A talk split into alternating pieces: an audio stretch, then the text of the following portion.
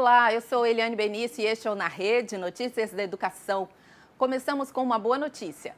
Há quatro anos, a professora Mauricéia Lopes de Souza promove aulas para crianças e adolescentes impedidos de frequentar a escola em razão de tratamentos de saúde. Um direito assegurado pela Constituição Federal e pela Lei de Diretrizes e Bases da Educação Nacional.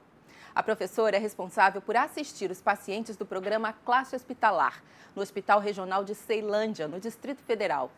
A classe hospitalar é garantida por meio de uma portaria conjunta entre Secretaria de Educação e Secretaria de Saúde. Começaram no último dia 21 as festividades em homenagem aos 70 anos da Fundação Joaquim Nabuco, lá no Recife, Pernambuco. Houve lançamento de selos comemorativos, exposições, mostra de cinema e entrega de medalhas. Entre os agraciados estavam a família de Joaquim Nabuco, representada pelo bisneto Pedro Nabuco, e a presidente da Fundação Gilberto Freire, Sônia Freire, filha do sociólogo e escritor. O Ministério da Educação foi representado por Vanderlei Gutierrez, assessor especial do ministro Abraham Ventralp. Ele reforçou o compromisso da Fundagem com seus propósitos.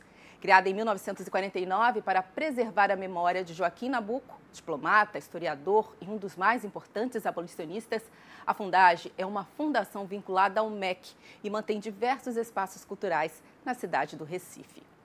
E o Ministério da Educação anunciou a liberação de mais de 900 mil reais para a Universidade Federal do Rio de Janeiro custear o projeto executivo da fachada e também do telhado do Museu Nacional.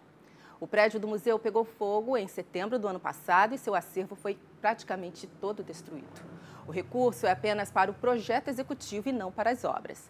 A liberação da verba foi possível após uma realocação de recursos do MEC.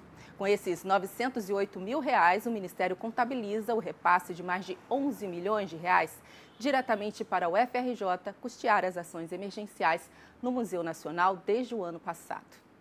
E com essa notícia, a gente encerra na rede de hoje. Espero você na próxima edição.